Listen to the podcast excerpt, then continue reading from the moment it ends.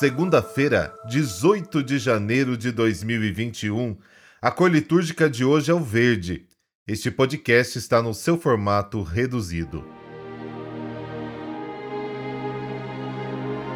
Marcos, capítulo 2, versículos de 18 a 22.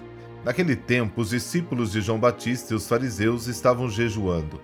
Então vieram dizer a Jesus: Por que os discípulos de João e os discípulos dos fariseus jejuam e os teus discípulos não jejuam? Jesus respondeu: Os convidados de um casamento poderiam por acaso fazer jejum enquanto o noivo está com eles? Enquanto o noivo está com eles, os convidados não podem jejuar. Mas vai chegar o tempo em que o noivo será tirado do meio deles. Aí então eles vão jejuar.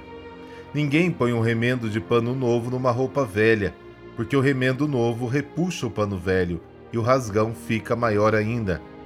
Ninguém põe vinho novo em odres velhos, porque o vinho novo arrebenta os odres velhos e o vinho e os odres se perdem.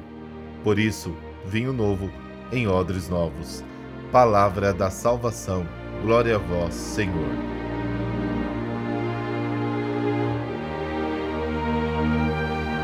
Uma festa de casamento é a ocasião clássica para se divertir. As núpcias tornam-se assim símbolo do tempo da salvação, como lemos também no livro de Isaías. Deus se alegra convosco como o esposo com a sua esposa. Isaías capítulo 62. Esta imagem é ainda mais forte com o Cântico dos Cânticos, que traz a questão do relacionamento entre Deus e o povo judaico. O motivo principal da vinda do Senhor é revelar o amor de Deus por nós e incuti-lo profundamente em nós. Cristo veio para que o homem saiba o quanto ele é amado por Deus, dizia Santo Agostinho. Das primeiras linhas até as últimas páginas da Bíblia, Deus se apresenta como nosso único esposo zeloso. A relação mulher-homem é uma imagem da relação do povo de Deus. Ele nos ama com amor eterno. O verdadeiro cristão é aquele que conheceu e acreditou no amor que Deus tem por ele e diz o sim matrimonial àquele que sempre lhe disse sim e vive na união esponsal com ele. Se no passado jejuava enquanto esperava o noivo, agora vive na presença dele e comemora a ceia de casamento.